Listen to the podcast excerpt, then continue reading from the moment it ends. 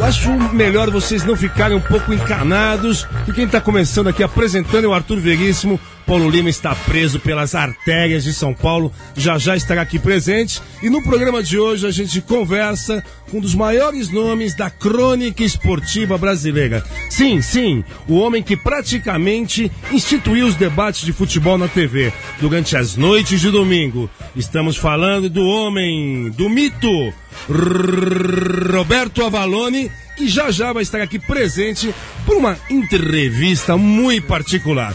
Também teremos a participação do ciclista e maratonista Michel Bogli, que além de ser um dos principais atletas brasileiros nesse tipo de competição, ainda está por trás da organização das provas realizadas aqui no Brasil, no Trip. Então, Paulo já já está chegando. Fiquem aí sossegadinhos, aqueçam as suas turbinas, preparem o seu saco de pipoca, que o Trip 89 tem uma música para entregar para vocês. Vamos escutar nada mais nada menos que Iggy Pop, sim, Iggy Pop com seu último LP, School Ring, que é o lançamento com a participação dos estúdios, a antiga banda de mestre Iggy Pop, que está vivo, morando em Miami, só aprontando aí para vocês a faixa título. Vamos lá.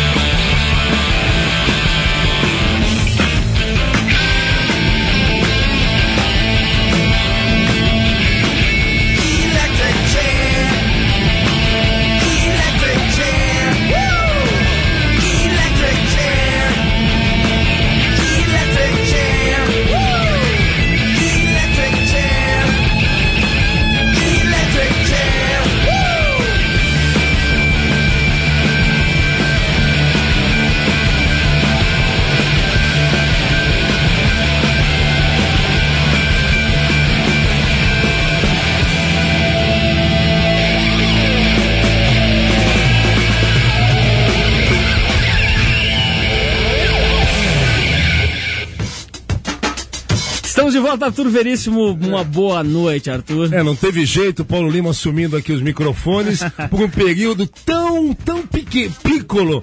Eu estava aqui dominando, mas. Um pequeno golpe de Estado, mas já está restabelecida a ordem. Por favor, timoneiro, atentos. Arthur Veríssimo, você sabe que logo mais teremos aqui neste programa, ao vivo e incolor, Roberto Avalone, uma das maiores sumidades no mundo do jornalismo e da crônica esportiva neste país, Arthur. Sim, Paulo, ele vai falar realmente o que acontece no futebol brasileiro, futebol paulista e principalmente o que acontece no Palestra Itália e também tudo o que acontece nas camisarias Nicolini, nós vamos querer saber daqui a pouco aqui no programa. Agora, Arthur, você sabe que falando em astros da televisão, o João Gordo saiu na porrada hoje com o dado do Labela na MTV, né? Paulo, não, pelo que eu soube, quebraram cadeiras, mesas, o cenário.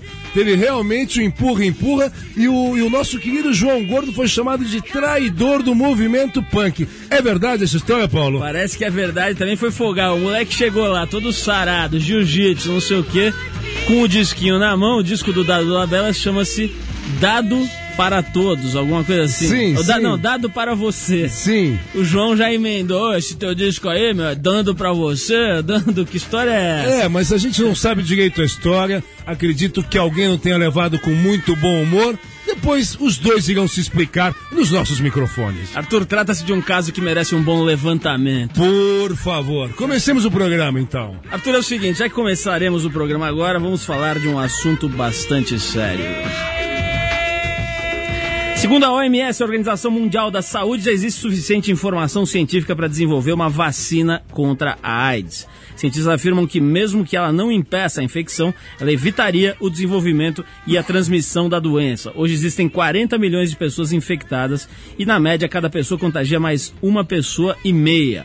O venezuelano José Esparza, do Programa das Nações Unidas contra a AIDS, afirmou que o desenvolvimento de uma vacina é a maior esperança para controlar a epidemia. O objetivo é que cada pessoa infectada contagie menos de uma pessoa em média, o que facilitaria muito o controle da epidemia. Pois é, Arthur, tem uma luz no fim do túnel, mas é importante, sempre que a gente fala em vacina, em coquetel, em todo tipo de medicação aí AIDS, é importante dizer que essa doença continua matando, que não está controlada muito longe disso e que, portanto, é melhor ficar bem ligado. Sim, Paulo, e, e, e, já que você estava falando sobre a Colômbia, é, eu estava me recordando que finalmente foram soltos dois turistas que estavam presos com a Farc durante de, um com oito meses, outro dez meses. Um espanhol e um alemão. Agora mataram o japonês. Então a história realmente é crônica sobre o sequestro e terrorismo na Colômbia. Muito bem, Arthur. Só que a ligação foi um pouco esdrúxula entre essas duas notícias, mas de qualquer forma foi muito bem lembrado. Poxa, Paulo, AIDS e sequestro são duas coisas que, que matam. Que é uma aberração dentro da nossa sociedade, né? Muito bem, Arthur. Agora veja só essa, da próxima vez que você for, você que é um frequentador da cidade de Londres. Por favor, Londinion, né? É, a próxima vez que você for a Trafalgar, Squ Trafalgar Square, hum, lá no centro de Londres, não caia na tentação de alimentar as pombas londrinas. O que passa, Paulos? É que na tentativa de diminuir o número de pombas na praça, as autoridades de Londres estipularam uma multa de até 50 libras, que é mais ou menos 230 reais, para quem alimentar as pombas londrinas. Hum. Desde 2001, a população de pombos foi reduzida de 4 mil para 200 espécimes. Mesmo assim, uma placa de sinalização dá o recado: não alimente os ratos voadores. A pomba gira. Se você quiser saber que a Lusitânia roda, se você quiser saber mais sobre essa praga urbana, leia na edição número 116 da Trip ou também pode acessar o nosso site www.trip.com.br. Tem uma matéria com muita coisa interessante sobre os pombos, lado bom, lado ruim. Enfim, uma, uma matéria que, entre outras coisas, ensina até a preparar um prato com pombo, Arthur. O bom menino não faz xixi na cama. Yes. Obrigado, Arthur. Bem, vamos agora a um momento seriedade. Yes.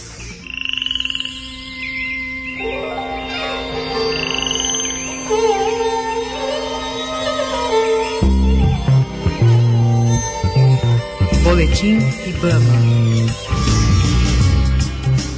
Arthur, olha só, nas últimas semanas, representantes de organizações ambientalistas e de movimentos sociais promoveram manifestações contra a construção da usina nuclear Angra 3.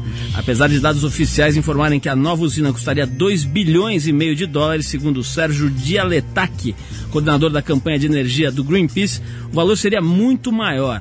Angra 2, que tem estrutura semelhante à do projeto de Angra 3, custou 10 bilhões de dólares. Nós classificamos as usinas nucleares como inseguras, ultrapassadas, sujas e caras. Foi isso que disse o Sérgio Dialetac, coordenador da campanha de energia do Greenpeace.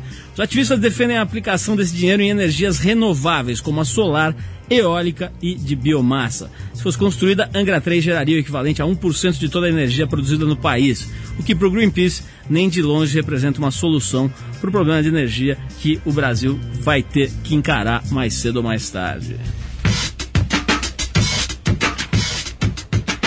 Arthur, só para lembrar, hoje teremos uma entrevista bombástica com ele mesmo, Roberto Avalone, o rei, o inventor ele, antes do Rei Arthur, já, já inventou a távola redonda. Os bordões de Avalone, por favor. Paulo, ah, você recorda? Tem aquele no pique, no pique, no pique. Esse eu lembro, esse eu acho que é o mais forte, mas daqui a pouco nós vamos pedir para ele mesmo. Ele, ele vai lançar relatar. tudo pra gente. Enquanto isso, a gente vai ouvir aqui uma bandinha que eu acho que você, Arthur, não conhece, não gosta e tem um pouco de medo. Realmente eu desconheço. É a banda Strokes com a música Reptilia, hum. do último disco, olha a pronúncia. I Fashion. Room on Fire. Oh, meu Deus. É extremamente disco. Vamos lá, Strokes.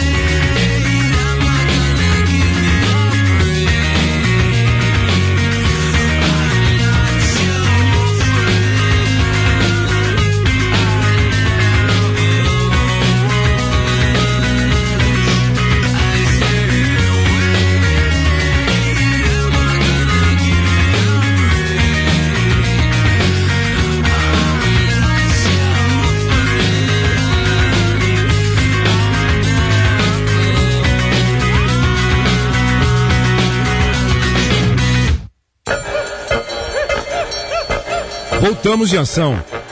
Hum, mas quem é esse? Ah. Eu que falo primeiro. Action, vamos! Arthur, ele tem mais de 30 anos de jornalismo. Entre as várias condecorações que recebeu, estão dois prêmios S pelas coberturas das Copas de 78 e 1986 e o título de melhor colunista esportivo dado pela Associação dos Cronistas Esportivos do Estado de São Paulo. Ele trabalhou durante anos em jornais esportivos e no rádio também, mas se consolidou definitivamente como âncora do Mesa Redonda, um dos mais tradicionais programas de debate futebolístico da televisão brasileira. Depois de 18 anos de Mesa Redonda na TV Gazeta de São Paulo, ele agora inicia uma nova fase como concorrente do seu antigo programa. Estamos falando de Roberto Avalone, que agora pilota o Bola na Rede no canal Rede TV. TV.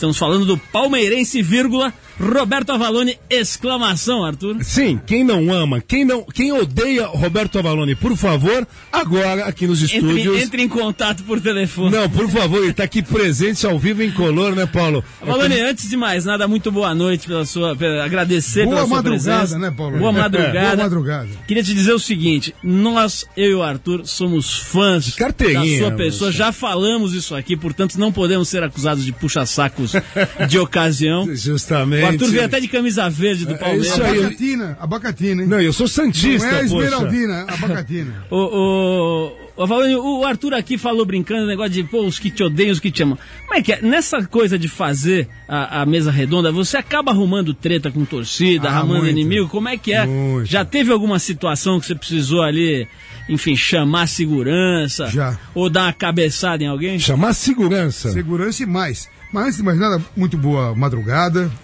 Paulo Lima, Veríssimo, Arthur Veríssimo, descendente direto de Arthur, da Tábula Redonda, do Rei Arthur. Poxa, muito Ele obrigado. Não, mano. olha, antes de mais nada, eu queria agradecer muito a Trip pelo seguinte, porque a Trip, quando eu voltei do meu afastamento, do meu primeiro exílio, que eu fiquei afastado por motivo de saúde, a Trip me deu uma matéria belíssima eh, no Paquembu. Eh, o até o autor foi o Chico Sá. Ele mesmo. E eu agradeço muito porque quando está por cima, todo mundo vem. Mas ali eu estava voltando de um afastamento e a Trip foi muito legal comigo.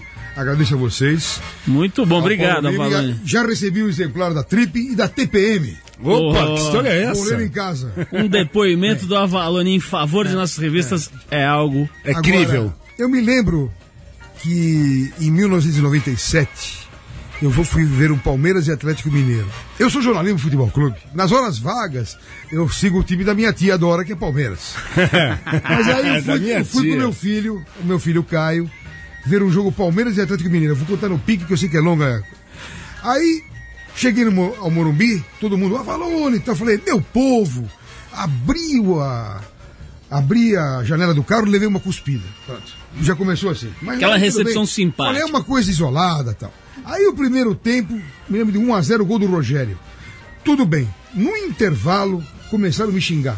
10. Primeiro 5, depois 10, depois 20, é assim, né? E até que meu filho deu um soco num. Deu um soco. E descemos. Aí eu, de- aí eu subi com o segundo batalhão de choque e não, vi- não vi mais ninguém. Quer dizer, era coisa armada. Num jogo do Palmeiras, eu quase, quase apanhei mesmo. E do seu time de coração, né, Valone? Meu Poxa. tio, o time do, meu, do, do coração do meu filho, da, da minha tia Dora e do meu nas horas vagas.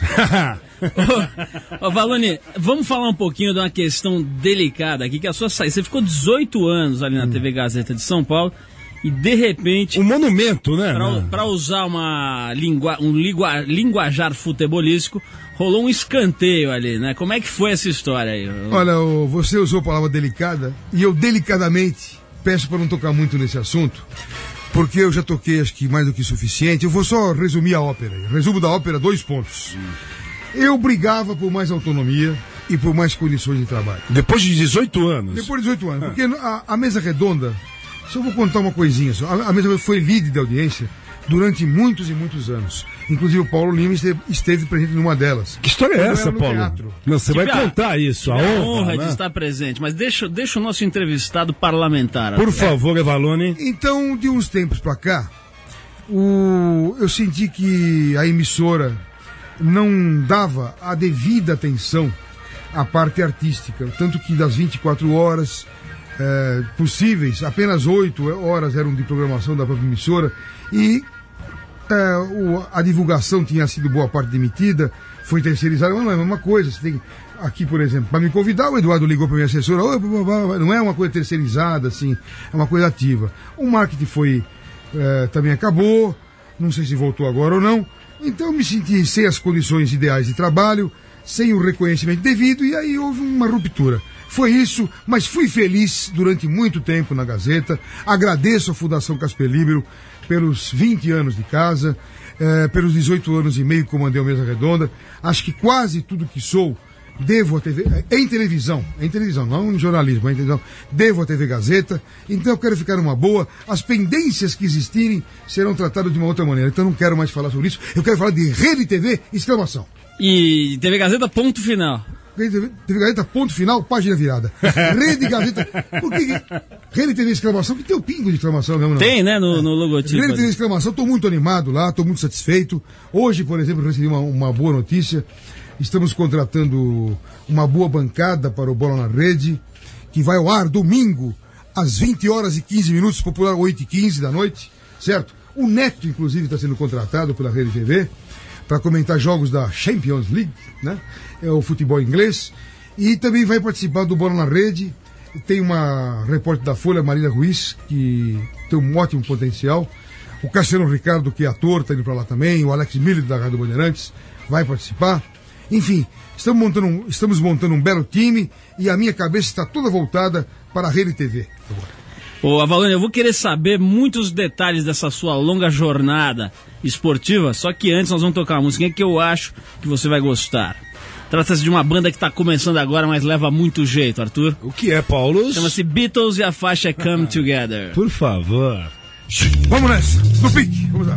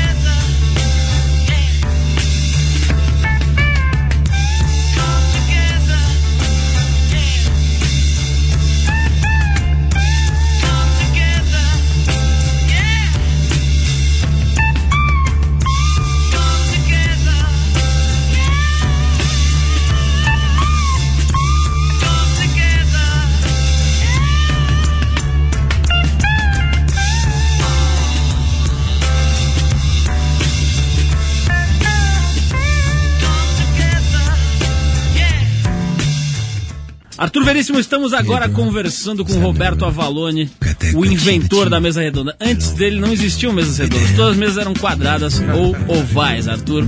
Sim, Paulo, até o rei Arthur da Tábula Redonda que ele citou, isso era, na época dos grandes reis, não era isso, Avalone? Eu acho que o rei Arthur inventou uma mesa assim por causa do Lancelot, né? Que tava, tava cobiçando a mulher dele, então ele falou, fica, fica, fica pra lá, né? Avalone, uma Aí pergunta. num acordo, né? Uma pergunta que-. Agora só uma coisinha, existia a mesa redonda isso?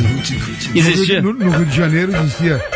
A- até minha assessora Valéria, acho que já ouviu essa história algumas vezes, mas é o seguinte: o, existia a mesa redonda Facite, que era genial, com o Nelson Rodrigues, Olha que só. se declarava torcedor do Fluminense, Fluminense. Armando Nogueira, mocinho, que era botafoguense, José Maria Escassa, que era do Flamengo, Saldanha tava nessa, não? Saldanha, eventualmente, e aqui em São Paulo, antes de mim, havia a mesa redonda na Gazeta, comandada um tempo pelo Peruzzi, outro dia, ou tempo pelo Perão de Castro. Nossa, Perugia outro era tempo- lindo. É. Ele tinha uns medalhões incríveis. E o, e o, e os O trich? tempo pelo Roberto Petri, aí tinha acabado e eu revivi a Mesa Redonda com outro nome em março de 85, chamado Mesa Redonda Futebol Debate. Ah, então é muito bom que você fez justiça com seus antecessores. é verdade. Perfeitamente. Roberto Petri, que era colega de Eli Coimbra, hein? Sim. Ó. no dente de leite, futebol dente de leite. Exatamente. Putz, aí eu, o Murici, o Murici hoje técnico era meia direita do dente de leite. Olha só. Tempo passa. como eu também fui jogador do Dente de Leite do Banespa, eu me recordo que fui entrevistado Isso nessa aí, época. isso aí a gente não, tem certeza. Não, mas é verdade.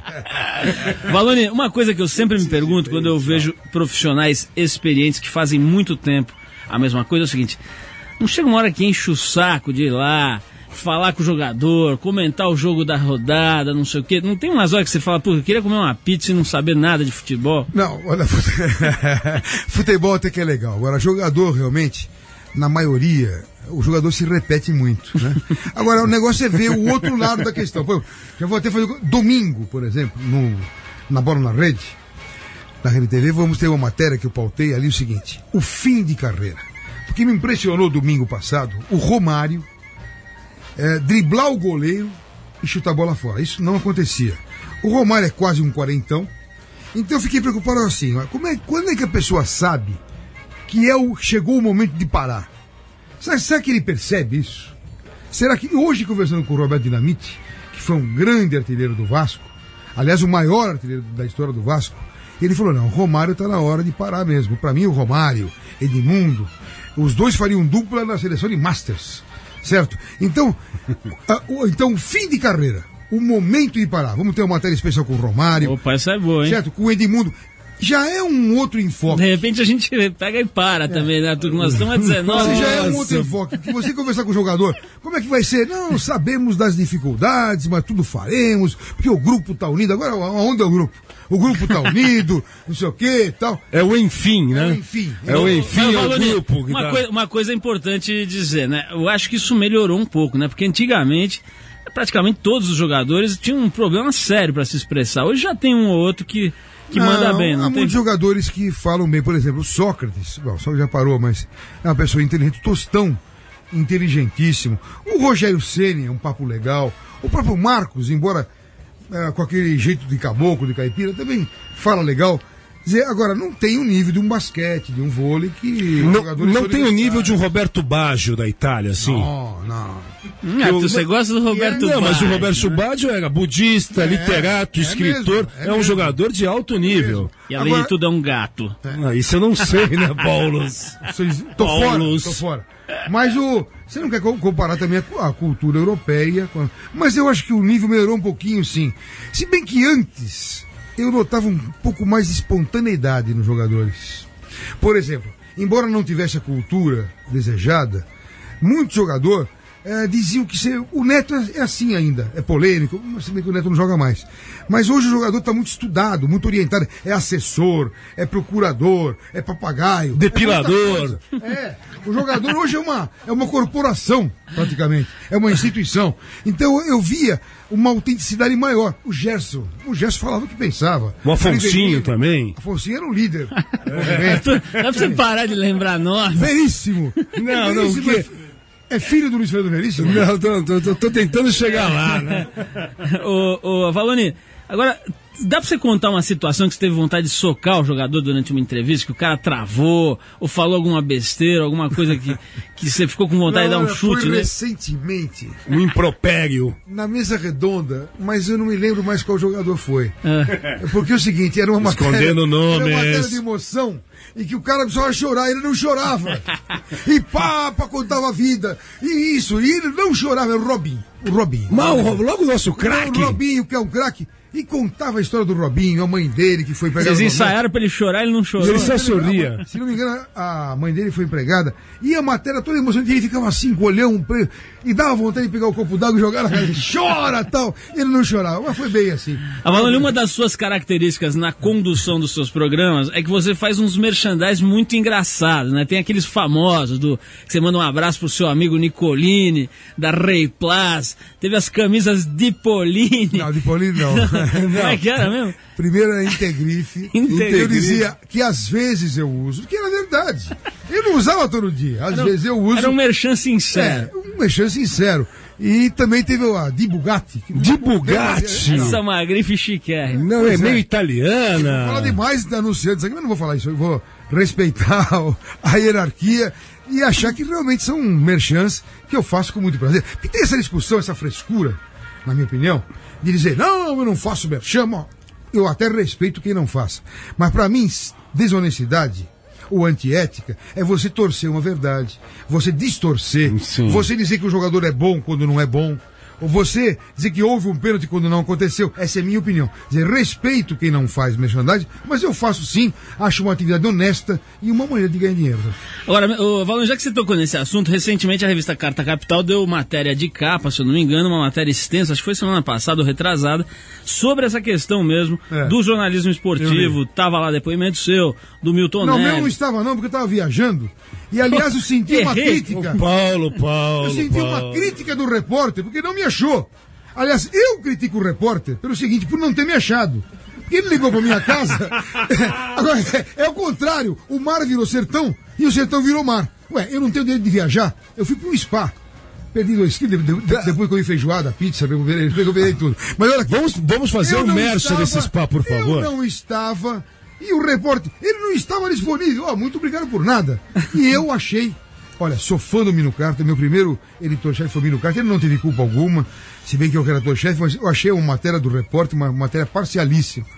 Eu acho até que não condiz com o nome da Carta Capital. Você acha que achei ele uma deu- matéria fraca, fraquíssima, exclamação. Você acha que ele deu É, uma... perfeito. Peraí, peraí, eu quero esclarecer isso. Aliás, vamos- esclarecer isso depois da nossa música. Paulo, Paulo, tô- ênfase, ênfase, eu tô, ênfase. eu tô tipo. Vamos rufar os tambores nesse Vamos momento. con- não, vamos conversar mais aqui com a Valone depois dessa música aqui, porque eu quero saber, eu quero aprofundar um pouco essa questão. Esse tema é realmente muito Essa sério. questão é maravilhosa. é. Olha, nós vamos tocar uma musiquinha, Arthur, Meu Deus. de outra banda que você não conhece. Putz, lá vem pedrada. Também acho que não gosta. Que passa, homem? A gente vai tocar aqui uma música da banda Cream, só que regravada, né? Não, não, não. Acho que é outra faixa, hein, Paulo? que não, hein? Ah, eles mandam um papel aqui pra me enganar. Não, isso? mas é pra te confundir. Eu tô tudo errado hoje. É Living Color, pelo menos, ou não? Sunshine of Your Love. Ah, que Não tem nada a ver com a título. banda Cream.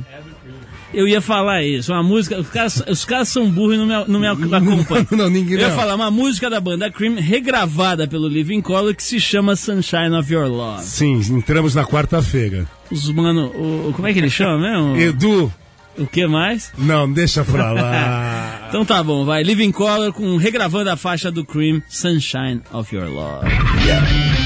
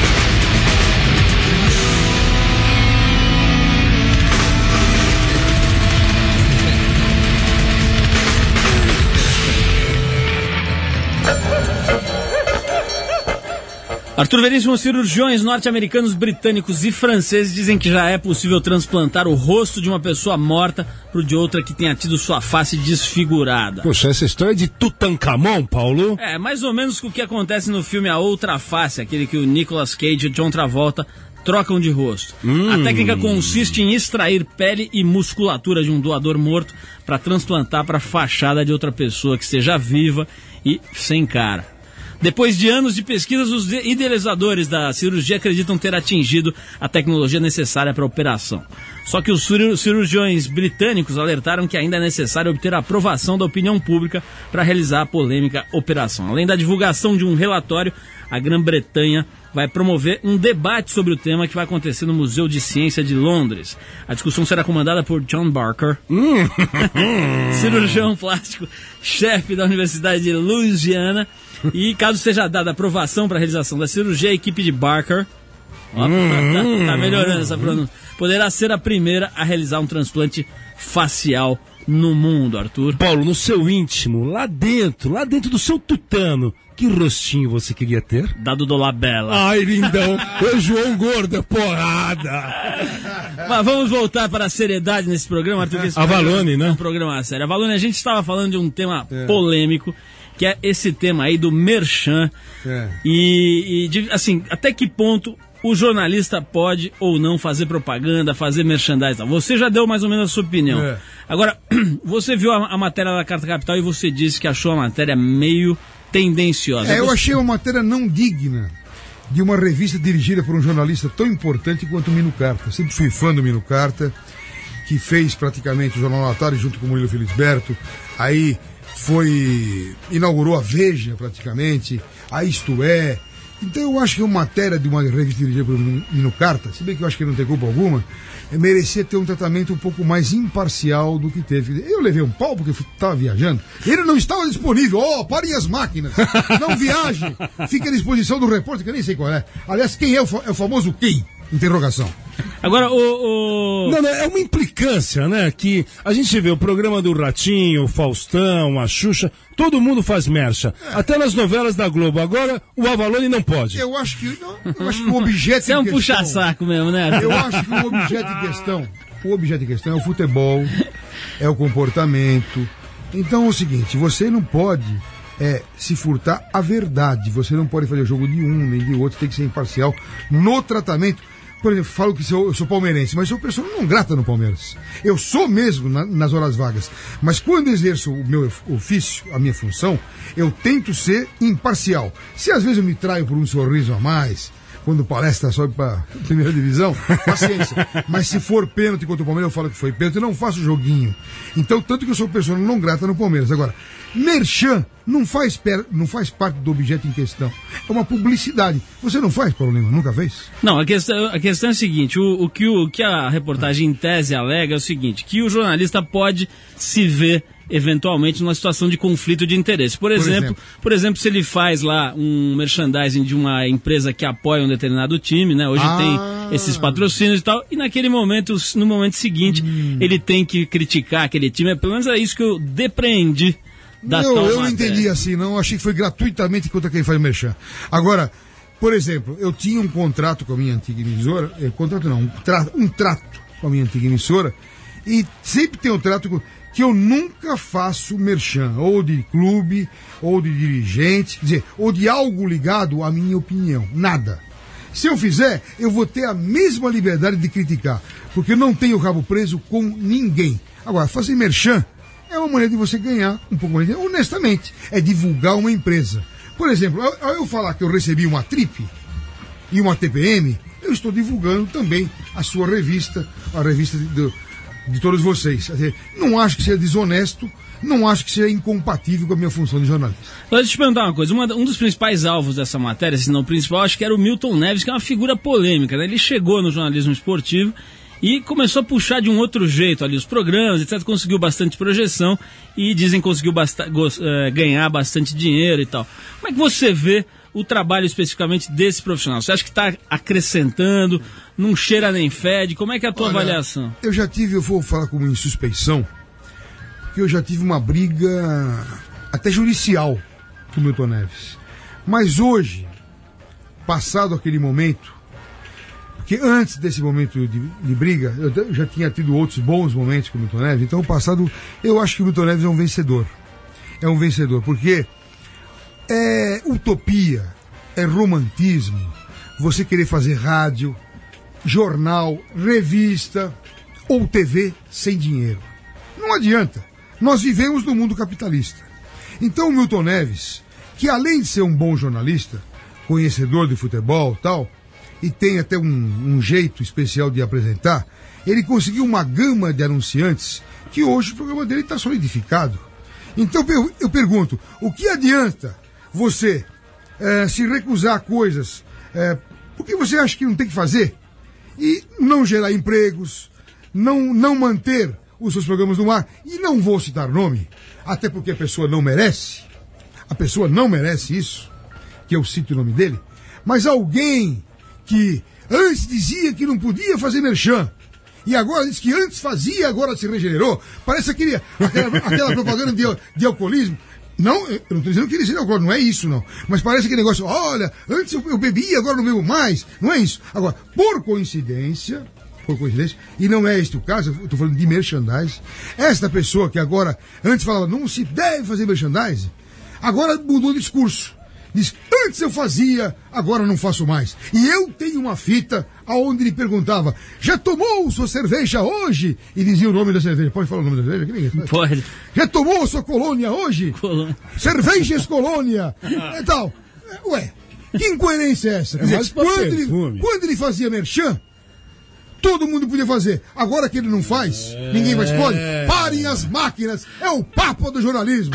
Bela roba. Vamos fazer uma.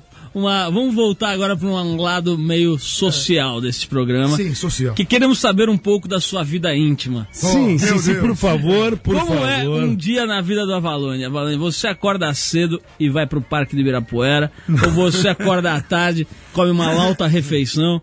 Como é que é a sua vida ali privada? A parte da tarde, o início da gerais, noite, né? por Eu posso favor. dar o, o nome do spa aqui? Não? Porque- Pode, não Lógico. vamos. Tirando, tirando essa semana que eu fui heroicamente para um spa, um spa Sete Voltas, É. onde eu conheci a Miriam, que é uma pessoa maravilhosa, conheci um advogado que eu chamava de Orso Wells, e até almocei depois com o Luiz Gustavo da Globo, tá, tá, o Marcos Paulo, tava lá a Débora Duarte e tal.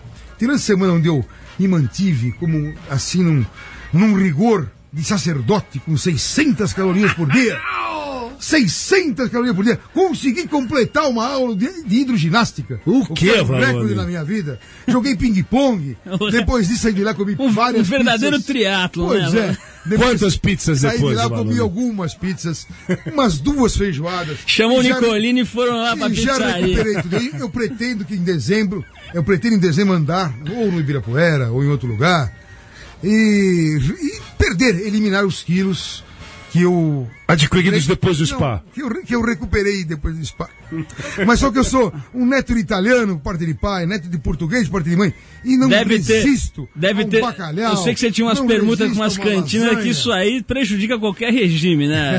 Você tem uma massa E de graça fazer, ali, Voltei a fazer agora. tem uma macarronada fazer, de graça ali, Arthur, não há Cristo que resista. Pô, logo a Uma Bela lasanha. Vista aqui pertinho. Paula Lima, eu te pergunto.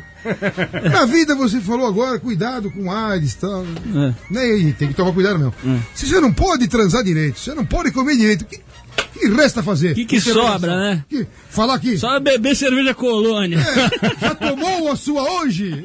Interrogação, ele não fala interrogação. Avalone, nós vamos ter que terminar, mas adorei a sua entrevista Puxa aqui. vida. Nós aqui somos fãs de você, da, do Nicolino e de todos os seus amigos. Não, é que todo mundo Aproveita, Nicolino, e volta a fazer replaço comigo. né? Não, é que todo mundo pensa que o Avalone é aquele cara sisudo, sério, que nada, contador de piada e entrou no nosso embalo, né? Valone, quero te agradecer e quero que você Eu diga de novo muito. aí para o pessoal que ainda não sabe qual é o horário do seu programa. Por favor. Pois é, domingo, bola na rede, 20 horas e 15 minutos, popular 8 e 15. Domingo tem Vampeta, tem Neto, tem matéria especial sobre o fim de carreira com base em Romário e Edmundo. Não perca, pois! Exclamação. Avalone, que cabelo é aquele do Vampeta agora? É o, ca- o cabelo samurai, né? Tem duas versões. Uma que ele perdeu é, o cabelo jogando dominó, perdeu a aposta. E a outra que quis ficar parecido com o Marcos, que também usa um negócio assim, meio para lama. Tá lindão. Avalone, obrigado pela tua presença mais uma vez.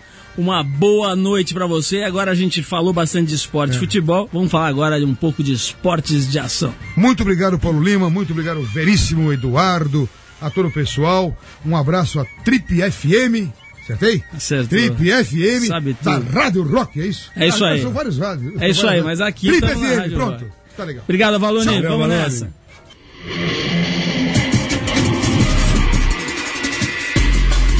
Extreme.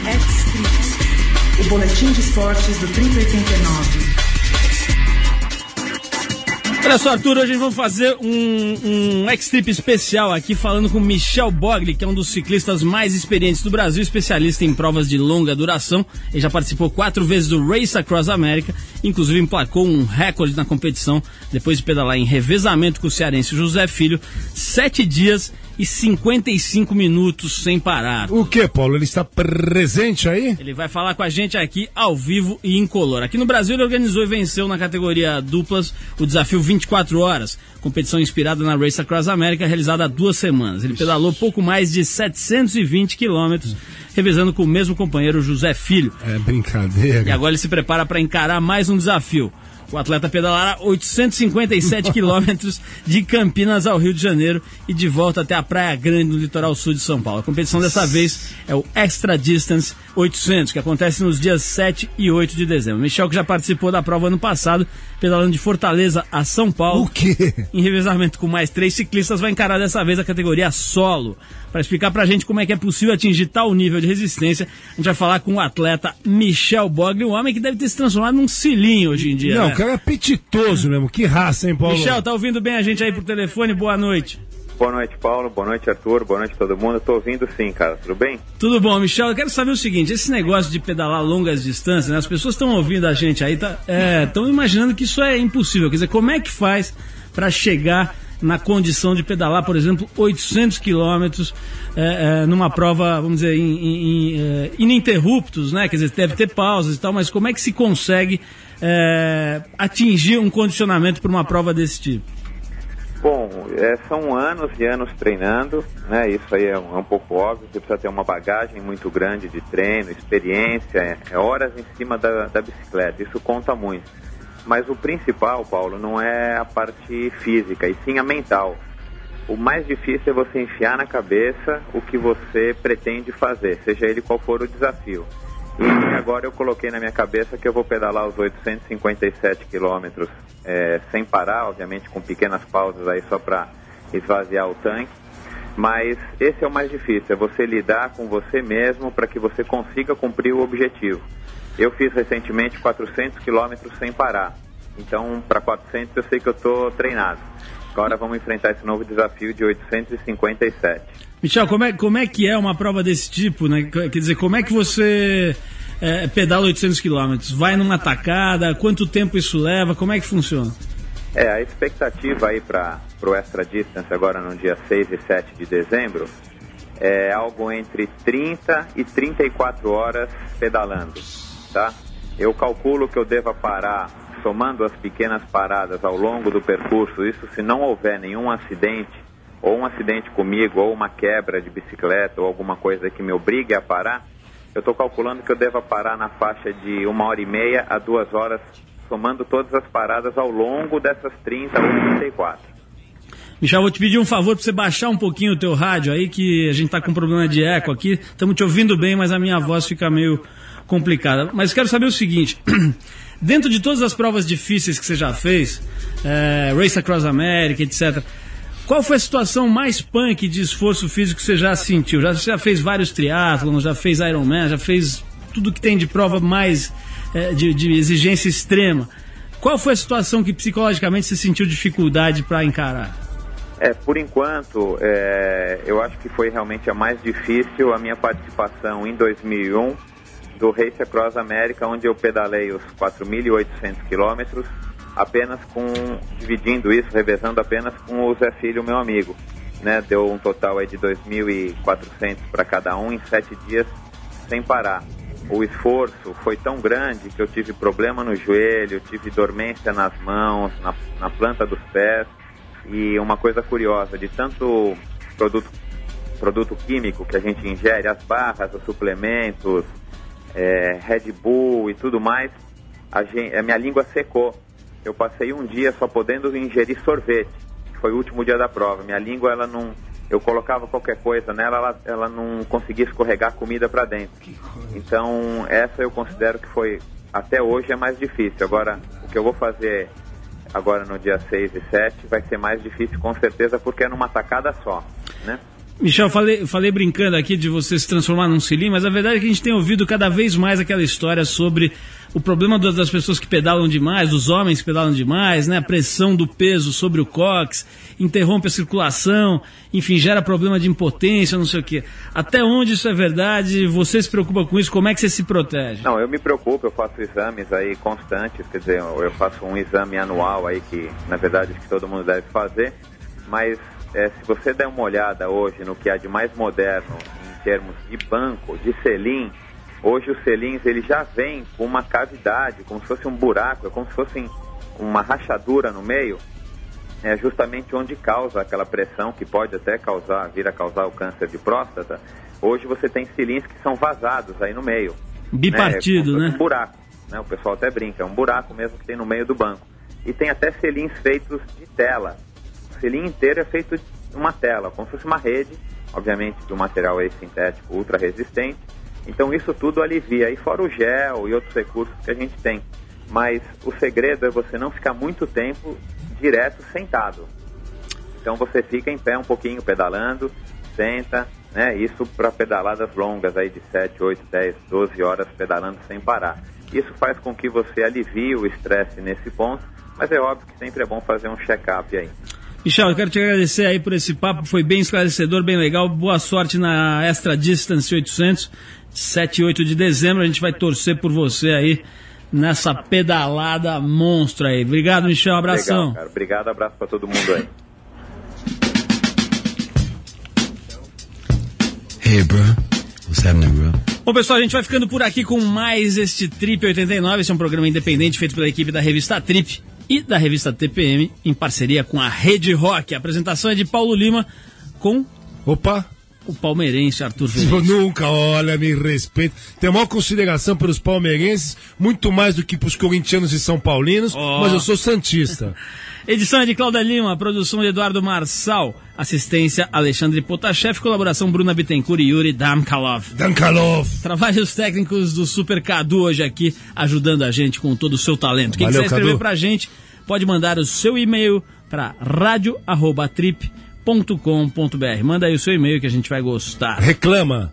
Reclamantina! Quem é? Reclamantina! O palhaço carequinha invadiu o palco. aqui. Bom menino, hein? Por favor. É isso aí, a gente fica por aqui até terça que vem com mais um trip aqui na sua rede rock. Valeu!